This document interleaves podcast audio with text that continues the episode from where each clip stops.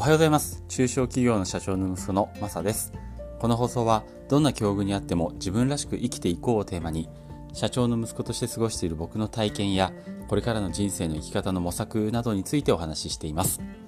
特にこれから後を継ごうと思っている同じ境遇の方に聞いていただけたら嬉しいです。はい。えー、っと4月の10日土曜日ですね。皆さんいかがお過ごしでしょうか。えっ、と、配信、えっ、ー、と、朝いつもやってるんですけど、今日ちょっと遅れまして、あの、妻がですね、あの、山菜のコンテストに、えー、作品を出品するっていうことで、その、まあ、商品、そのコンテストの、えっと、その、何、内容はもうすでにできてるんですけど、その名前、タイトルが決まらないって言って、えー、うだうだうだうだ、あの、3時間くらいかな。もうずっとそれをですね延々こうやっていまして僕もそれになんかこう強制的に付き合わされてこんな時間になりました、えー、まあどうでもいいねこんな話は。すいません、えー、ということで今日は えー、っとなんだっけ。あそう。後継ぎ息子の僕が取り組んでよかったなと思うことについてお話ししたいと思います。えっ、と3つほどあるんですけど今日はそのうちの1つ、えー、ですね。えー、特に、えー、お話したいと思ってます。えそれは、え他業界の考え方を取り入れたっていうことですね。まあ、他業界っていうか、まあ、前職僕の前職の、えー、仕事のやり方っていうのを一部取り入れたっていうのが、えー、すごく、まあ、取り組んでてよかったなと思ったので、えー、お話したいと思ってます、え僕はですね前前職はですねあの大手のスポーツ用品店で働いていました。そこで店長をしていたんですね。で、えーと、そこはチェーンストアだったのでその仕組み化されたオペレーションというのがとても多くってとてもまあそれが勉強になったんですよ。でその経験を生かしてあの中小企業である父の会社でいろいろ転用して、えー、例えば会社のその中で暗黙地そう暗黙の了解となっているその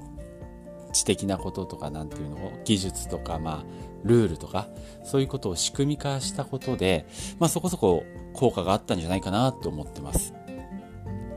うん例えば年間のスケジュール今までなかったんですけどとかの作成をしたりとかあと会議のやり方とかですね。あのあとは事務仕事を効率化したりですね。あとは業務オペレーションそのものをちょっと見える化してあのスムーズにできたりとかですね、まあ、そういうことをして、まあ、そこそこ効果あったんじゃないかなって思ってます。まあ、まあ、いろいろね、細かいところいろいろあるんですけど、まあ、僕の場合はですね、あのー、前の仕事の経験、それを生かすことで、まあ、会社にとっても、そして自分自身の影響力を高めることにとっても、まあ、とてもプラスに働きました。あの後継ぎの方の多くって一度他の会社で働いてから家業の仕事会社に入社することが多いと思うんですよ。なのでその前の前職での、えー、経験値これを遺憾なく発揮するっていうのはすごくいいことなんじゃないかなって思ってます。またその会社によるんですけど特にあの会社が小さい場合そのマーケティング的な知識って不足してること結構多いと思うんですよね。まあ、特に高齢の社長だったりした場合なんかは、まあ、今までの成功体験っていうのを強く引っ張ってるケースがあるので、えー、と今のこの新しい考え方を伝えるっていうのはとても重要なんじゃないかなと思います。ほんのちょっとしたことでね結果が大化けするなんていうことはよくあってまあもったいないなーなんて思うことも多いです。なので、えー、まあ、なのでというか、まあ、後継者の方、えー、勉強してる方多いと思うので、えー、その辺の考え方を伝えていくって、そういうことがいいんじゃないかなって思います。とはいえ、どうでしょうね。前職でのこの経験値も、新しい考え方も、そんなに簡単には受け入れてもらえないですよね。新しい考え方で進めたいよ、そんなん分かってるけどさ、みたいな。感じですよね。まあ、社長たちも今までこれでやってきたんだみたいなプライドもあったりして新しい考え方自体をね理解してもらえなかったりっていうのも、えー、あると思うんですよ。まあ、それもねすごいよくわかります。うちもそうでした。なので僕が実際にやってきたおすすめの方法を紹介したいと思います。えー、それはズバリですね小さなプロジェクトのリーダーになって実際に結果を出すですこのプロジェクトって何でもいいんですよ例えばお掃除プロジェクトでも、えー、利益率1%向上委員会でも、うん、好感度獲得プロジェクトでもまあ何でもいいんです。要は自分自身がリーダーとなれるくらいの、あの小さな規模のプロジェクトでかつ周囲の人があんまり反対しないようなものそれであれば OK です。